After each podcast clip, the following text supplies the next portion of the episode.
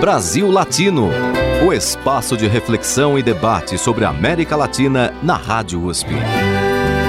Apresentação Marco Piva. Olá, amigos e amigas do Brasil Latino, o programa que aproxima o Brasil da América Latina e a América Latina do Brasil. Toda segunda-feira trago uma entrevista sobre temas de interesse do nosso país e do nosso continente latino-americano. Um dos principais desafios do Brasil é a educação. Apesar de esforços recentes que promoveram a inclusão de pessoas de baixa renda ao ensino superior, a parcela de jovens que frequenta uma faculdade ainda é pequena em comparação a outros países latino-americanos. O investimento em universidades públicas é fundamental e deve ser mantido e ampliado. O ensino superior público tem sido um dos principais motores de inovação e desenvolvimento de pesquisas em nosso país. A atual pandemia da Covid-19 é um exemplo da importância da educação pública. Mas qual é o papel da iniciativa privada no desenvolvimento da educação? Muitas das grandes empresas brasileiras são dirigidas por pessoas que se formaram nas universidades públicas. Recentemente, sócios do BTG Pactual, com André Esteves à frente, lançou o Instituto de Tecnologia e Liderança, que vai funcionar a partir de 2022 no terreno do Instituto de Pesquisas Tecnológicas, que fica no campus da Universidade de São Paulo.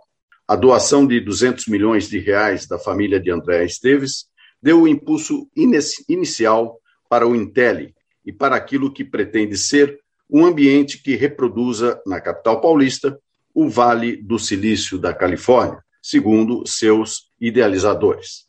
Para falar sobre o Instituto de Tecnologia e Liderança e o papel da iniciativa privada para o desenvolvimento da educação no país, eu converso com Maíra Abimorad, CEO do Intelli e cofundadora da plataforma de empregabilidade beta.com.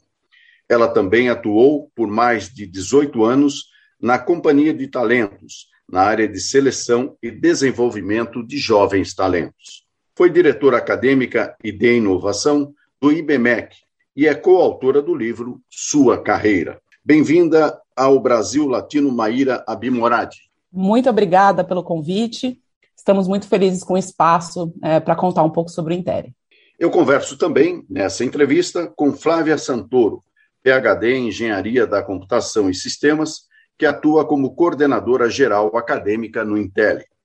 Ela tem 20 anos de experiência como professora e pesquisadora na área de Sistemas da Informação e Ciências da Computação, focada em gestão de processos de negócios e trabalho cooperativo apoiado por computador. Bem-vinda ao Brasil Latino, Flávia Santoro. Muito obrigada, muito bom estar aqui com vocês para a gente conversar sobre o Intel, que é nosso assunto preferido. Eu também registro aqui, nessa entrevista, a participação e a presença da jornalista Heloíse Parra, assessora de imprensa do Intel e minha colega de trabalho.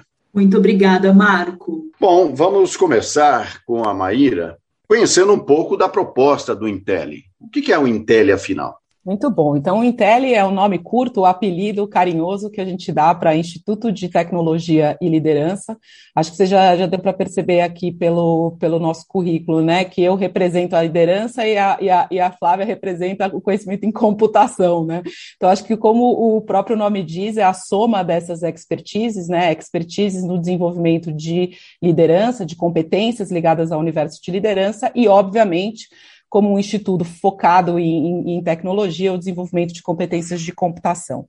Então, acho que a primeira coisa importante dizer é que o Intel é uma instituição, sim, privada, é, e sem fins lucrativos, tá? Então, isso quer dizer que, na prática, se um dia e quando o Intel for é, tiver algum tipo de superávit na sua operação, esse superávit vai ser todo reinvestido é, na modalidade de linhas de pesquisa, mais bolsas de estudo, além das, daquelas que a gente já está lançando agora é, no nosso primeiro ano. Tá? Então, o Intel nasce, Marco, da do desejo né, de dois uh, empresários brasileiros, do André Esteves e do Roberto Salute, que tiveram o privilégio, como eles mesmos dizem, né, de construir uma carreira bem sucedida no, no setor bancário no Brasil, é, de devolver para a sociedade parte da oportunidade do que eles puderam receber. Inclusive, o André, como você mesmo mencionou na abertura, é formado né, pela UFRJ, o Salute se formou fora do Brasil, é, mas ambos queriam devolver para o país é, na forma de um. Uh, de um, uma iniciativa filantrópica aquilo que receberam em termos de oportunidades. E entenderam que esse investimento filantrópico deveria ser feito na área de educação e num tema que, que é cada vez mais necessário a gente fomentar e ampliar a discussão e o número de iniciativas, que é a área de tecnologia. Então, a partir dessa decisão, a gente vem trabalhando já há mais de dois anos nesse, no desenvolvimento do Intel, desde a sua concepção, que eu posso falar um pouco mais é, depois, o que, que a gente decidiu fazer, né? Então, decidimos ser um instituto é, que emite diplomas ao final, ou seja, né, regulado pelo Ministério da Educação, autorizamos os nossos cursos, os nossos quatro cursos no Ministério da Educação, então somos já uma, um instituto autorizado pelo Ministério da Educação a oferecer os quatro cursos que a gente vai oferecer, e a gente fez isso porque a gente entendeu que o tipo de formação que o Intel gostaria de oferecer não poderia ser feito através de um curso livre e de um curso rápido na área de programação. A, a ambição do Intel é formar futuros líderes para a área de tecnologia no Brasil. E para isso, a gente entende que é necessário tempo, por isso que os nossos cursos são cursos de quatro anos, e mais do que isso, a combinação de três conjuntos de competências: competências de computação, competências de negócios, ou seja, entender a serviço do que né? A computação e as soluções computacionais são construídas, e competências de liderança, que envolvem desde aspectos comportamentais, como comunicação, trabalho em equipe, gestão, e aspectos, vamos chamar assim, filosóficos de liderança, né? A importância da preservação do Estado de Direito, dos conceitos de sustentabilidade, diversidade e inclusão, que são temas do espírito do tempo de qualquer líder no mundo de hoje e acreditamos que no futuro também.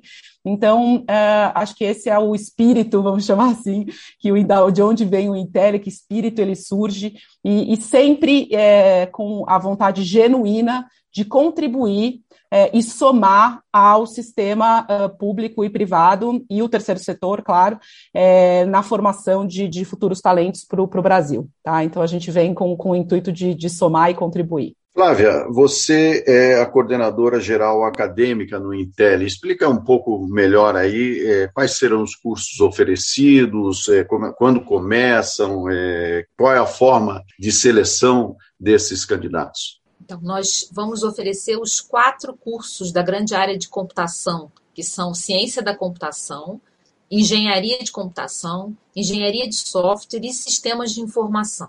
Então, cada um desses cursos, apesar de todos eles serem da grande área de computação, cada um forma um tipo de perfil de egresso um pouco diferente. Né? Muitas vezes as pessoas não têm muito conhecimento sobre isso, não entendem muito qual é a diferença desses cursos. Né? Muitas vezes nos perguntam, mas pode fazer um, fazer o outro. Mas existem diferenças sim, cada curso ele tem um perfil distinto. O curso de ciência da computação é aquele mais com uma base matemática, é um curso mais voltado realmente para ciência, construção mesmo dos algoritmos. O curso de sistemas de informação já é um curso hum, que tem uma, uma característica mais voltada para gestão, uso, aplicação desses sistemas computacionais. O curso de engenharia de computação já tem uma característica mais que inclui o hardware, né, inclui a parte física da computação, e o curso de engenharia de software trata mais do processo, da qualidade, de como desenvolver um software. Então, no nosso, eh, nós entendemos que é importante, cada um desses perfis é importante, estão abrindo os quatro cursos. Os cursos vão começar a funcionar no próximo ano, né? Então, em, já estamos com o nosso processo seletivo, as pré-inscrições abertas, os cursos vão começar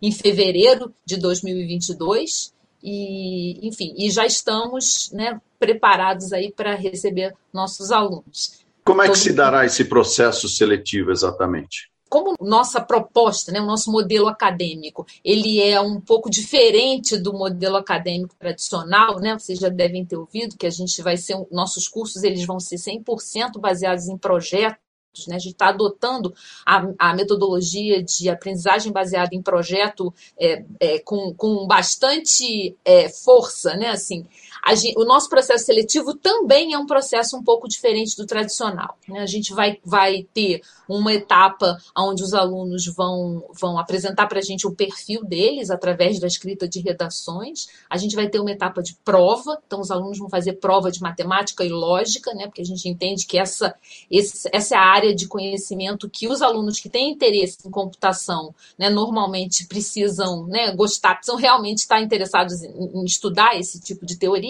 E, finalmente, a gente vai ter uma etapa de dinâmicas onde a gente vai observar um pouco desse candidato no sentido de como é que ele interage com outros, né? Então a gente vai observar o aspecto dele construindo alguma coisa coletivamente com outros colegas, né? Com outros candidatos também do nosso processo seletivo. Então essas etapas vão constituir aí o nosso processo seletivo. Muito bem. No Brasil Latino de hoje eu converso com Maíra Bimoradi, CEO do Intelli, que é o Instituto de Tecnologia e Liderança, o que já está em funcionamento e terá suas primeiras turmas em 2022. E também converso com Flávia Santoro, coordenadora geral acadêmica no Intel. Mas agora eu vou pedir aí para Maíra indicar uma música para os nossos ouvintes. Maíra, o que, que você indica aí para a gente escutar? Olha, eu vou indicar uma música que é, é muito significativa para mim, tem tudo a ver com o Intel, e vamos à luta do Gonzaguinha. Maíra, por que, que você escolheu o Gonzaguinha? Bom, a Gonzaguinha era o artista preferido do meu pai, que Deus o tem em bom lugar. Então, essa música não só representa o espírito do que a gente quer fazer no Intel, e me lembra muito ele, com muito, com muito afeto e carinho. É, então, essa é a música que eu indico hoje. Ótimo, então vamos de Gonzaguinha e vamos à luta. O Brasil Latino volta já já. Brasil Latino.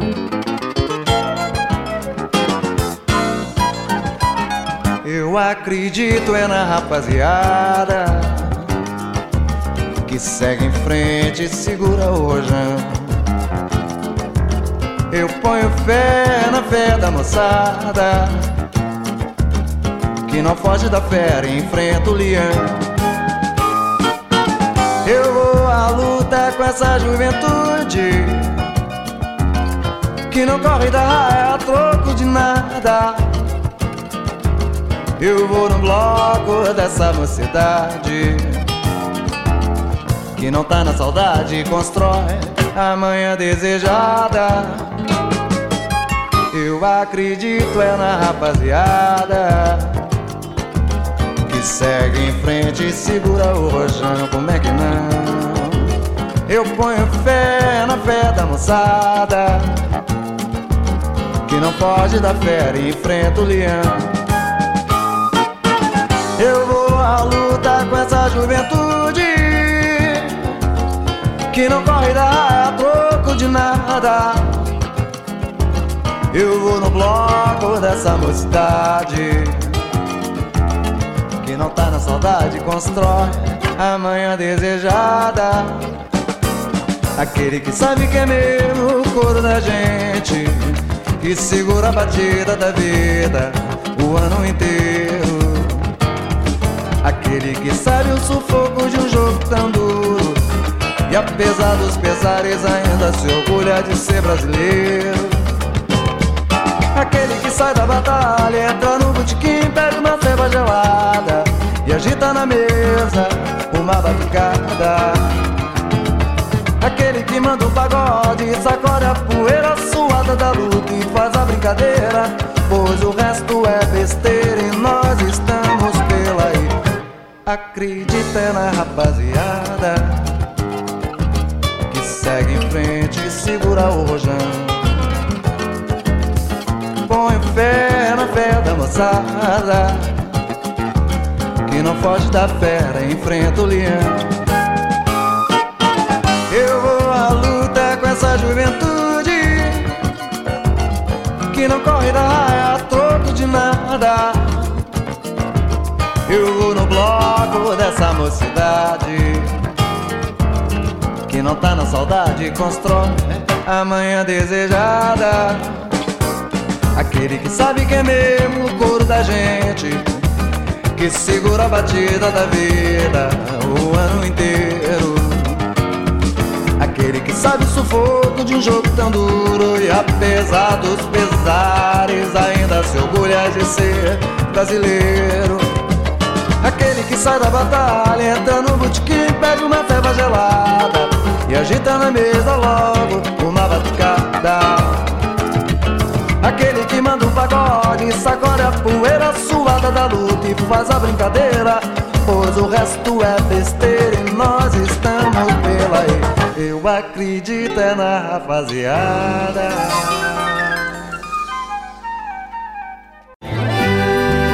Você está ouvindo Brasil Latino, o espaço de reflexão e debate sobre a América Latina na Rádio USP.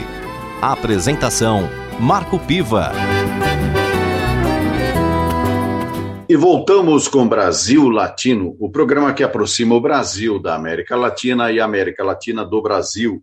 Toda segunda-feira você acompanha um programa, uma entrevista sobre temas de interesse do nosso país e do nosso continente. Na edição de hoje, eu converso com Maíra Abimoradi, CEO do Intel, o Instituto de Tecnologia e Liderança. Ela é cofundadora da plataforma de empregabilidade beta.com e também atuou por mais de 18 anos na Companhia de Talentos, na área exatamente de seleção e desenvolvimento de jovens talentos, que é um tema que a gente vai conversar logo mais. Ela também foi diretora acadêmica e de inovação do IBMEC e é coautora do livro Sua Carreira. Também participa dessa entrevista Flávia Santoro, PhD em Engenharia da Computação e Sistemas, que atua como coordenadora geral acadêmica no Intel.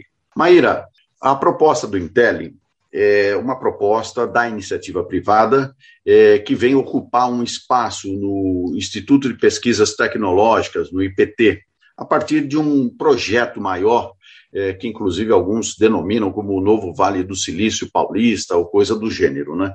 Como é que foi essa negociação, essa possibilidade de vir para um espaço é, reconhecidamente público, né, ou de circulação pública, no sentido de instalar o Intel ali. Quer dizer, quais foram as polêmicas, quais foram as dificuldades e também quais foram as superações dessas dificuldades para se receber o Intel no IPT, no terreno do IPT. Muito bom. Bom, primeiro dizer que a gente está muito orgulhoso e feliz de fazer parte desse programa chamado IPT Open, que é um programa de inovação né, do, do próprio IPT, lançado pelo próprio IPT, e, e, e nós aderimos, então, a esse chamamento público, é, que o IPT lançou no formato desse programa chamado IPT Open, que tem como, como finalidade promover ambientes de inovação através de parcerias com empresas e demais entidades é, ligadas aí ao desenvolvimento né, de pesquisa e inovação tecnológica. Então, como essa adesão ao chamamento público aconteceu? Tá? A gente soube do chamamento público, é, fomos nos apropriar dele, né, ler todo o edital, existe, existe o edital, esse edital é público, e vimos ali que, que, dado que uma das modalidades desse, desse edital previa que é, desenvolvimento de recursos humanos né, poderia ser né, uma, uma, um formato entendido como promoção de ambientes de inovação, a gente falou, aqui acho que a gente consegue é, somar forças e, e, e, e, aí avançamos nesse entendimento é, em parceria com o time do IPT Open, que foi muito uh, é, disponível né, e, participativo nesse processo, assim como a Procuradoria-Geral do Estado, que fez todo o ancoramento, vamos chamar assim, jurídico desse processo. e o que a gente fez fez, Marco, foi, foi é, é, é, é, simples e ao mesmo tempo bastante trabalhoso, que foi a adesão a esse edital. Né? Então a gente cumpriu todos os ritos que o edital exige. É, com documentação, com, com, construção de um plano de trabalho, que é um plano de trabalho bem extenso, que envolveu não só o time técnico do, do próprio IPT, mas o nosso time acadêmico também. Flávia é, liderou essa frente de trabalho. É um plano de trabalho que tem mais de 90 páginas, que prevê aí como que o Intel e o IPT vão trabalhar juntos nos próximos anos é, para é, é, entregar, né, com muito orgulho e trabalho, é, o desenvolvimento de a promoção de, de pesquisa e inovação. E, e, por que, que isso é possível? Né? Porque o modelo acadêmico do Intel, como a Flávia falou, ele é um modelo 100% baseado em projetos. Na prática, isso significa que todos os anos nós teremos diversos atores da sociedade, é, sejam empresas públicas, empresas privadas, pequenas startups, grandes empresas, organizações não governamentais, com quem o Intel se conecta e traz, então, problemas reais que essas organizações estão vivendo, que possam ser solucionadas através de uma solução computacional. Então, aqui eu estou falando, por exemplo, do desenvolvimento de uma aplicação para celulares, desenvolvimento de uma aplicação web, desenvolvimento de um modelo de predição de dados, enfim. Então, a gente tem, então, a gente tem esses diferentes atores que trazem esses problemas reais e os nossos alunos, obviamente, amparados pelos, pelo corpo acadêmico, desenvolvem projetos para a solução é, desses problemas. O fato do nosso currículo ter 100%, é, ser 100% baseado em projetos e envolver uma forte interação com a, diferentes atores da sociedade, é, permite, então, que o IPT nos uh, apoie, né? Aí a gente tem um investimento previsto aí para esse apoio no desenvolvimento desses projetos. Ou seja, através da formação de recursos humanos, a gente pode desenvolver sim é, é, projetos de pesquisa é, que vão, através desses protótipos, dessas soluções computacionais, que podem no futuro, Marco, inclusive, virar projetos maiores é, é, que envolvam o IPT diretamente com esses diferentes atores que o Intel convida a participar do seu modelo.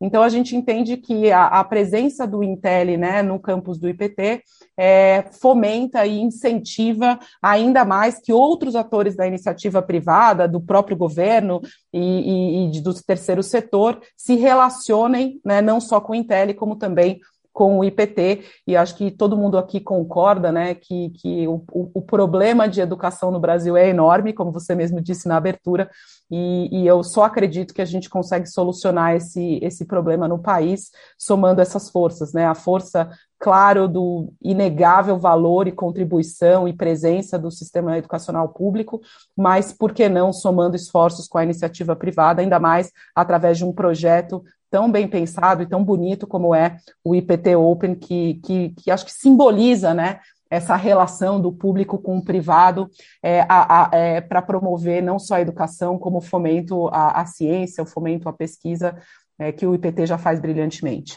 Maíra, eu sigo com você porque tem uma questão é, importante aí, que é essa participação da iniciativa privada no desenvolvimento da educação do país. Né? É, inclusive, a, a pretensão, eu diria dessa forma, né, de, de transformar o IPT Open é, e todo o, o centro é, tecnológico que está sendo implementado, o Centro Internacional de Tecnologia e Inovação, aí, né, na, no campus, tem a pretensão aí de ser um Vale do Silício, pelo menos se, se fala dessa forma, né? E evidentemente que se a gente pegar, por exemplo, a experiência do MIT, né, que fica inclusive à beira do Rio Charles e aí nós vamos estar aí à beira do Rio Pinheiros, né? É, são dois rios importantes para cada uma dessas cidades aí, né? no caso de Boston e, e no caso é, de, de, Massachusetts, é, e também a questão de que tipo de, de aluno nós vamos é, formar exatamente para esse futuro tão incerto, muitas vezes que traz tantos desafios, né? Por exemplo, o MIT ele foi fundado em 1861, 1861. Nós estamos falando aí de mais de século e meio é, de fundação de um instituto que hoje tem uma importância é, mundial, né? No sentido da inovação,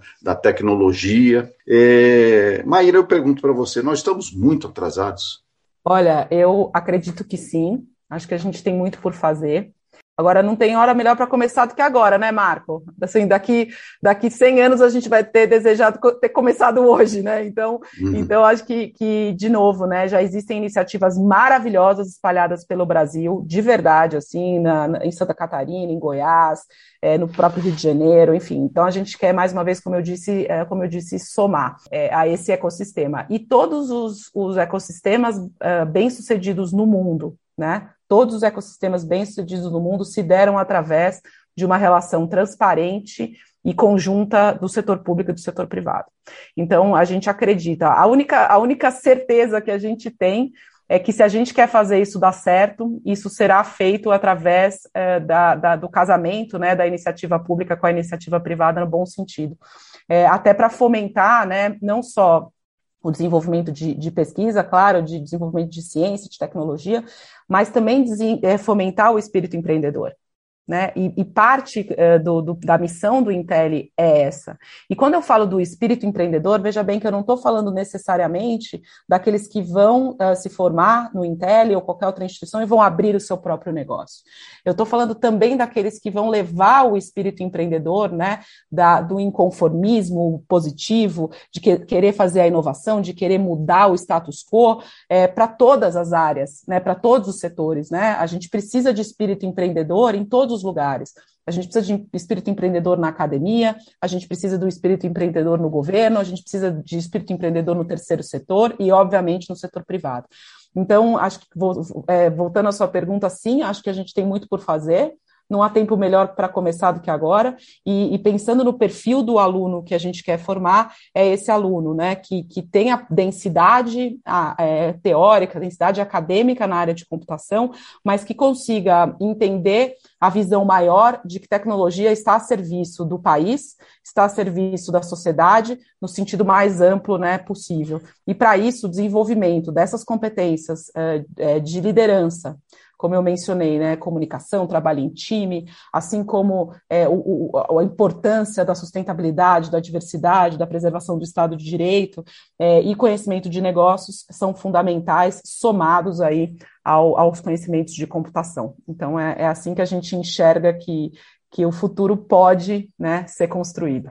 Flávia, sobre o aluno que vai frequentar o Intel, é, da onde ele virá? Porque nós temos aí quatro cursos é, ligados né, à tecnologia, à computação, que são áreas normalmente é, mais distantes, digamos assim, daquela formação mais básica, por exemplo, das famílias de baixa renda. Né? Como é que se resolve essa questão? Então, Marco, a gente, nós esperamos receber alunos, primeiro, de qualquer. É, você, mencionou, né, de, é, não está muito próximo na formação das famílias de baixa renda, mas a gente sabe que, apesar disso, existem muitos alunos que têm um potencial muito grande e que precisa ser explorado, que precisa ter uma oportunidade para ser explorado num, num, curso como o nosso, né, do tipo que a gente está querendo oferecer.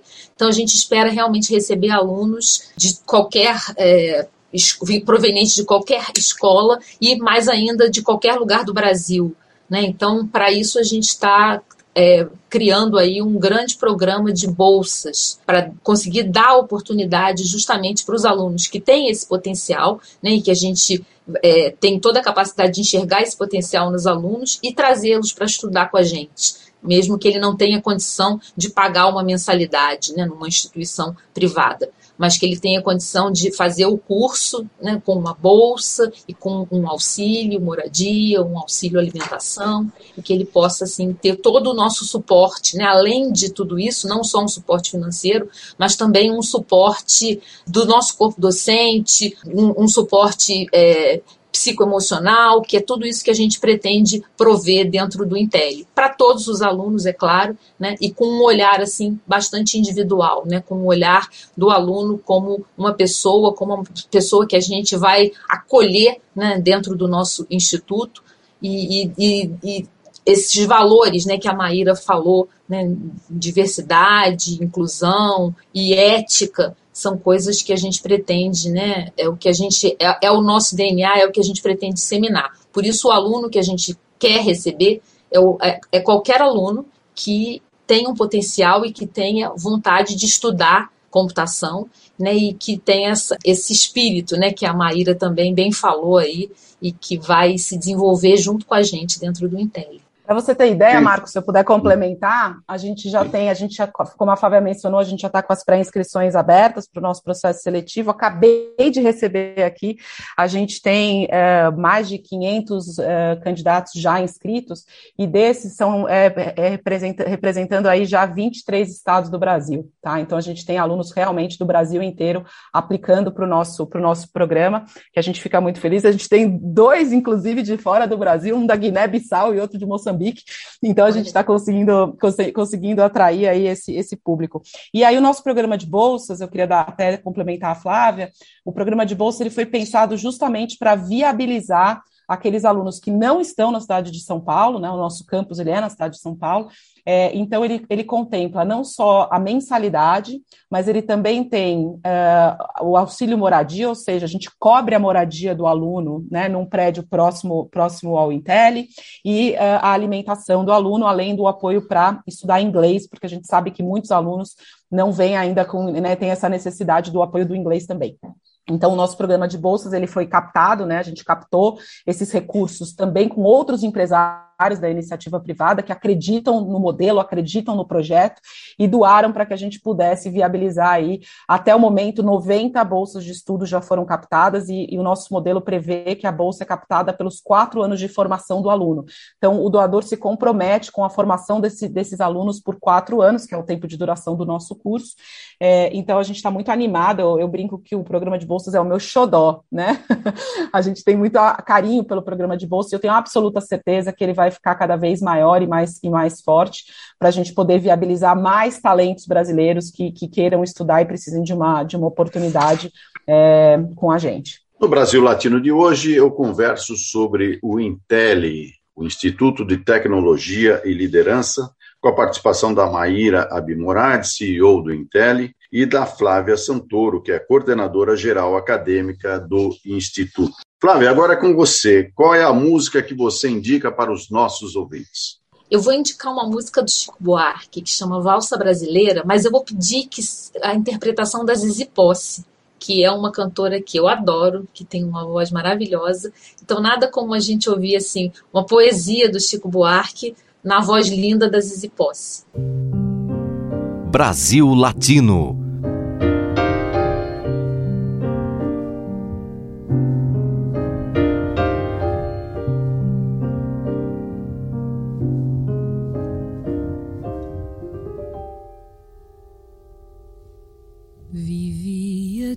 buscar, porque pensando em ti corria contra o tempo.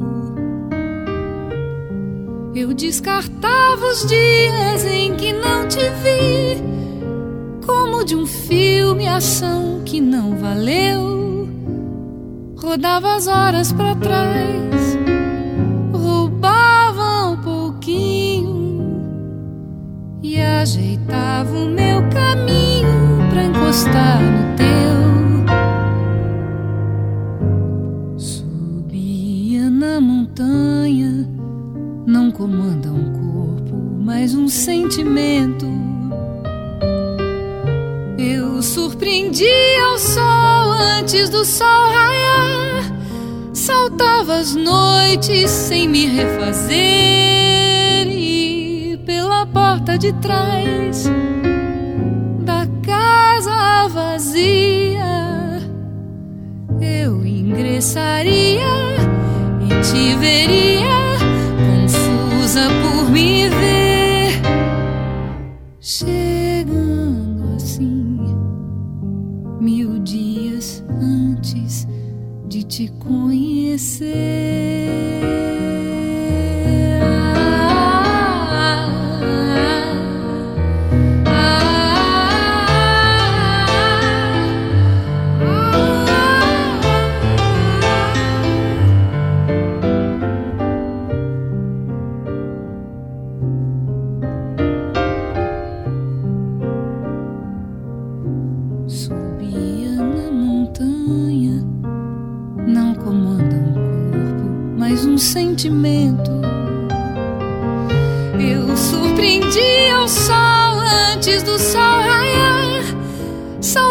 As noites sem me refazer. E pela porta de trás da casa vazia eu ingressaria e te veria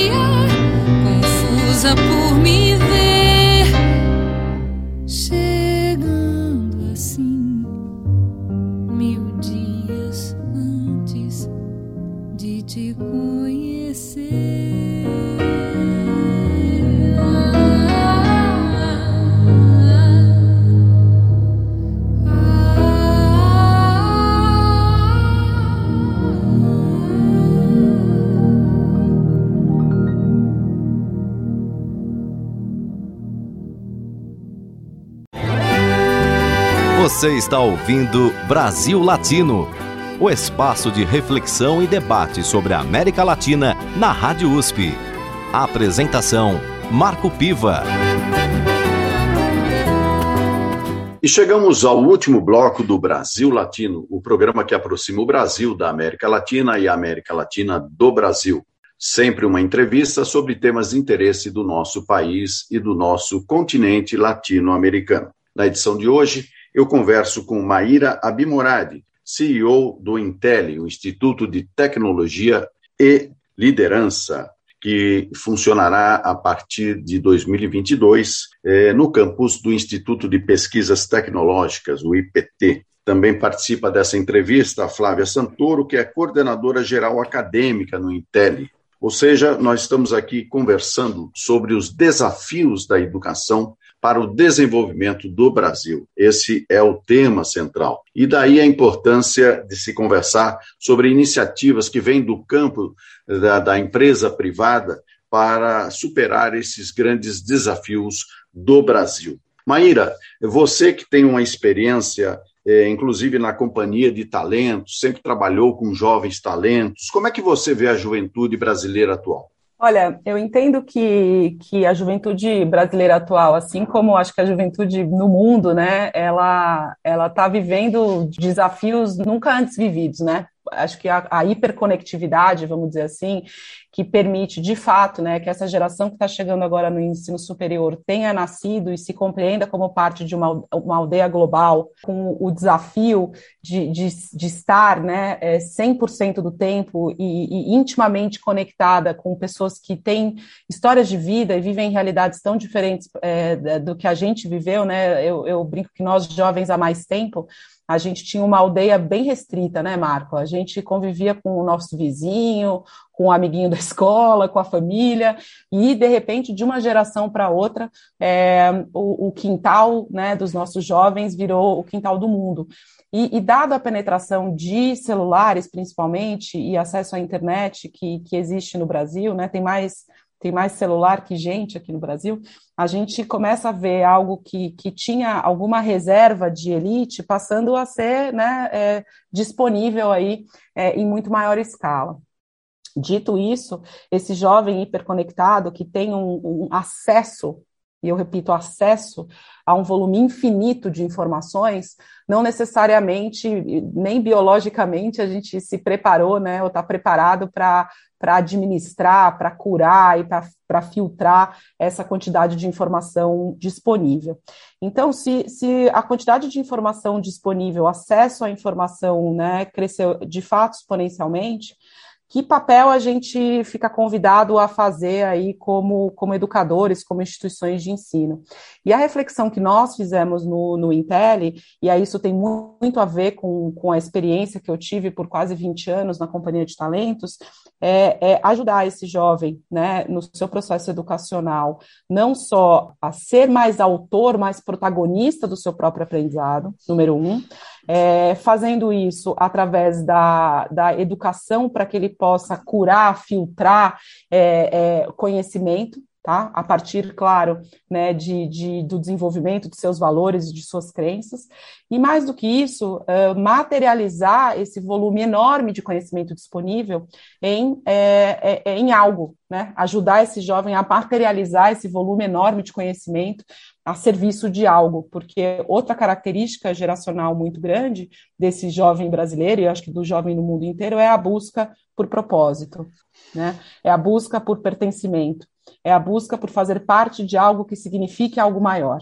E à medida que a gente consegue articular conhecimento a serviço de algo, né? A serviço de um projeto, a serviço da sociedade, a serviço, por que não, de um empreendimento, eu acho que a gente faz uma contribuição importante na formação da juventude daqui para o futuro, que não basta conhecer, conhecer é maravilhoso, mas é, diante de tanta informação disponível, né, ter a capacidade, o senso crítico para filtrar essa informação e colocar isso a serviço de algo que tenha um valor social, eu acho que é o grande desafio que nós vivemos aí como, como sociedade e, e jovem há mais tempo que somos, como geração, né, na formação do, do, do, do jovem que um dia, é, que um dia liderarão, né, é, esse país. Flávia, você está responsável pela coordenação acadêmica né, do Intel, então essas questões que a, a própria Maíra levanta são fundamentais no sentido da identificação do, do, do perfil desse aluno e, mais do que isso, quer dizer, o caminho que ele vai traçar nesses quatro anos definitivos, eu diria, da vida dele, né? Quer dizer, praticamente uma coisa que pode é, levar essa pessoa a um novo patamar de vida e de envolvimento com a sociedade, né? Você tem uma especialização muito grande em engenharia da computação e sempre fica um pouco aquela discussão e eu quero te fazer uma provocação é, no sentido de como é que fica a humanização dessa formação, né? Para a gente não ficar pensando apenas naquele aluno nerd, nerd e tal, aquela coisa pesada, mas é, essa integração com a questão social, com a responsabilidade social, é, com engajamento em questões ambientais, questões da própria política, né, no sentido mais amplo, é, como é que você vê essa combinação de fatores? Pois é, Marco, essa combinação ela é fundamental, né? A formação desse, desse profissional que não hoje eu acho que a formação do profissional que não passa por essas questões que você mencionou vai ser sempre uma, uma, uma formação que vai estar deficitária. Né? Então, a gente tem no nosso, no nosso modelo acadêmico, como a gente tem um, uma proposta né, de, de trabalhar em projetos, e aí os alunos vão sempre construir coisas, eles vão propor, eles vão projetar artefatos computacionais, a gente, no nosso currículo, a gente traz as competências de liderança e as competências de negócio para que ele entenda o que, que é esse, o que, que são esses artefatos, né? O que, que é essa, essas coisas novas do ponto de vista computacional que eles estão colocando no mundo, né? Então isso e aí passa por eles refletirem sobre o que, que eles estão construindo, né? Não é simplesmente eu sou muito bom na área de computação, eu sei programar, eu sei fazer, é, é, eu sei construir um robô que seja, mas eu não sei, mas qual é a implicação que vai ter isso no mundo em que a gente vive? Então tudo tudo isso a gente está integrando também no nosso currículo. O aluno passar por essas reflexões, passar por essas discussões e incorporar naquilo que ele está propondo. Então, os projetos que, que os nossos alunos vão desenvolver, eles vão ter sim uma. A gente, sempre que possível, eles vão tratar de assuntos que tenham impacto social, né, com os nossos parceiros todos, e a gente desenvolver no aluno esse espírito crítico, dele entender que o que ele está fazendo, o que ele está colocando no mundo, tem tem um impacto e ele precisa não só discutir esse impacto, mas ele precisa provocar também o que, o que é positivo, né? ele construir de uma maneira positiva. Então, discutindo os aspectos éticos, os aspectos de diversidade, tudo isso de uma maneira concreta. Né? Não é de uma maneira assim, é, só uma, uma só, não é só uma conversa, mas é assim, o que eu estou fazendo? Aonde que isso está impactando? Né? O que, que eu estou levando? Então, é nesse, nesse sentido que a gente está propondo incorporar essas questões no nosso currículo, né, de verdade. Até para exemplificar, posso exemplificar, Marco, que eu acho que ajuda? A gente construiu o Intel através, uh, claro, de muito estudo, de muita pesquisa, de trabalho do time acadêmico e do, do time como um todo, mas a gente escolheu o caminho de fazer pilotos. Tá? Então, nós fizemos três pilotos é, do nosso modelo acadêmico. Tem um piloto, inclusive, que está acontecendo agora, com 25 alunos reais que estão vivenciando um que a gente chama aqui de um bootcamp, que é uma formação imersiva de 10 semanas.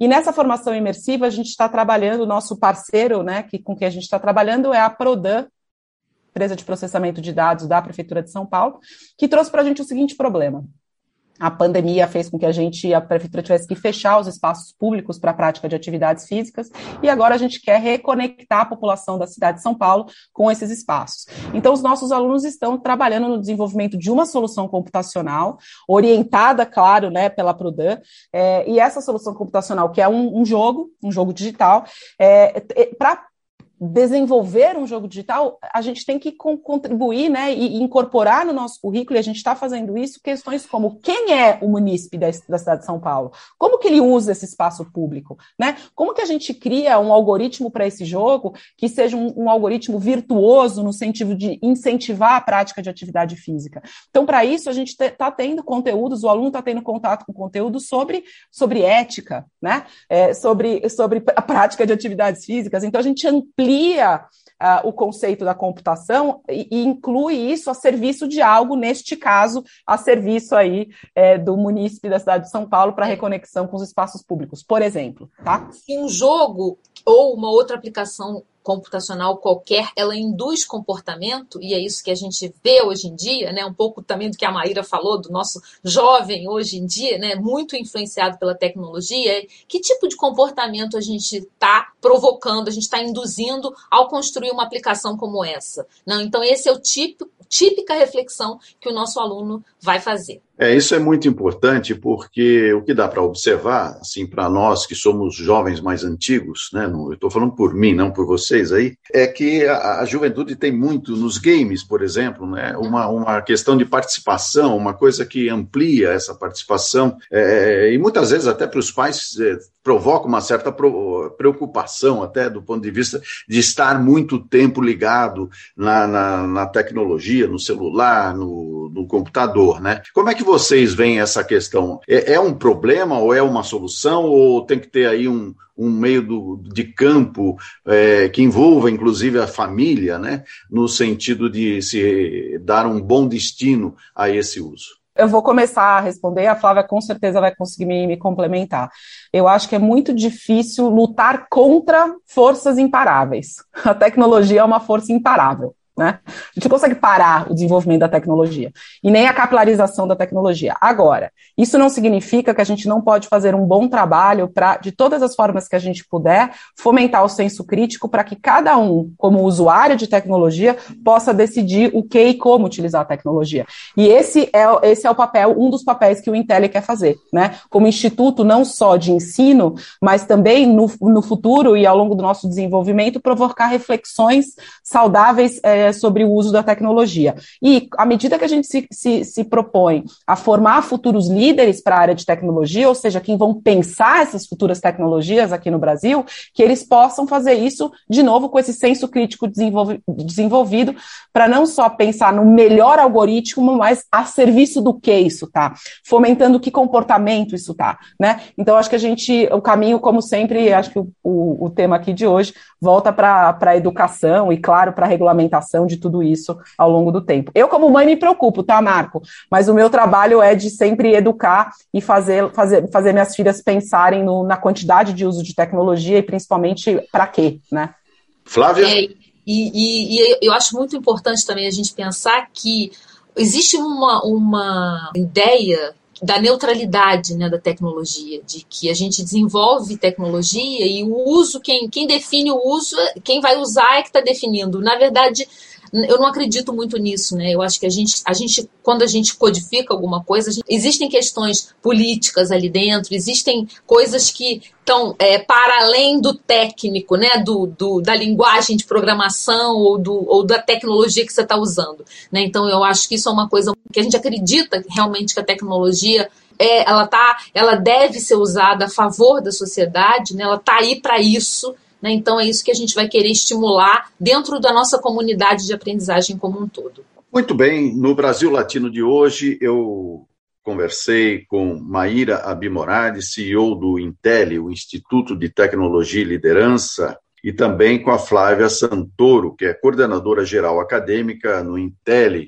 O Intel é um instituto de tecnologia e liderança que vai funcionar a partir de 2022 num terreno do Instituto de Pesquisas Tecnológicas, né, a partir de um projeto chamado IPT Open, eh, que faz parte também de uma iniciativa maior que é o Centro Internacional de Tecnologia e Inovação. Agradeço muito a sua participação no Brasil Latino, Maíra. Eu que agradeço o espaço, estamos muito animados aí com todas as possibilidades de colaborar com, com todo esse ecossistema e construir juntos um Brasil mais inclusivo, mais digital e mais promissor para todos nós. Flávia Santoro, muito obrigado pela sua participação. Muito obrigada, também fico muito feliz de estar aqui, sempre muito feliz de falar sobre esse projeto, que eu acho que é um projeto muito bacana e que a gente pretende, assim, é, pouco ambicioso, né, fazer uma diferençazinha no Brasil.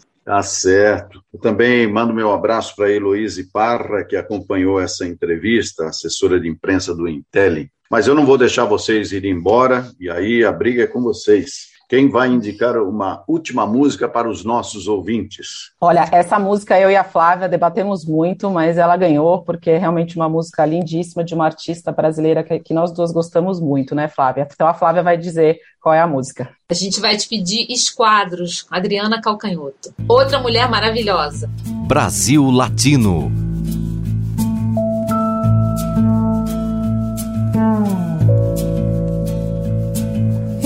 Eu ando pelo mundo prestando atenção em cores que eu não sei o nome.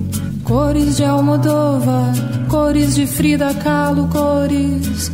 Passeio pelo escuro, eu presto muita atenção no que meu irmão ouve. E como uma segunda pele, um calo, uma casca, uma cápsula protetora. Eu quero chegar antes para sinalizar o estar de cada coisa, filtrar seus graus.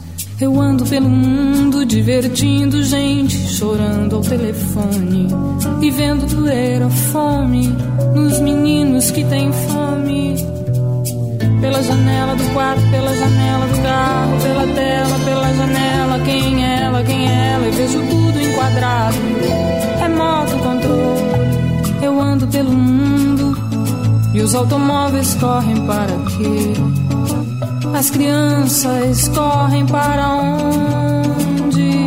Transito entre dois lados. De um lado, eu gosto de opostos. Exponho meu modo, me mostro. Eu canto para quem? Pela janela do quarto, pela janela do carro, pela tela, pela janela. Quem é ela, quem é ela? Eu vejo tudo enquadrado. Pelo mundo. E meus amigos, cadê minha alegria, meu cansaço, meu amor? Cadê você? Eu acordei, não tem ninguém ao lado. Pela janela do quarto, pela janela do carro, pela tela, pela janela. Quem é ela, controle, eu ando pelo mundo. E meus amigos, cadê minha alegria, meu cansaço, meu amor? Cadê você? Eu acordei, não tem ninguém ao lado. Pela janela do quarto, pela janela do carro, pela tela, pela janela. Quem é ela, quem é ela? Enquadrado. Remoto controle.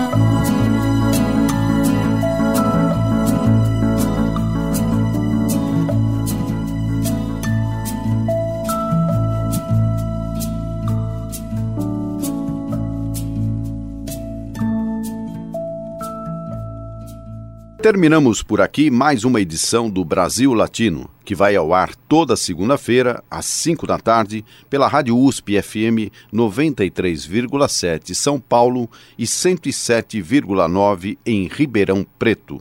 Nosso programa tem a produção de áudio de Benê Ribeiro, produção de Alexandre Veiga, assistente de produção Ítalo Piva e curadoria musical Carlinhos Antunes. Você pode ouvir todas as edições do Brasil Latino em formato de podcast em soundcloud.com brlatino e também nas principais plataformas de áudio. Acompanhe conteúdos exclusivos na nossa página no Facebook. Basta procurar por Brasil Latino. E se quiser falar com a gente, escreva para ouvinte@usp.br, repetindo ouvinte@usp.br.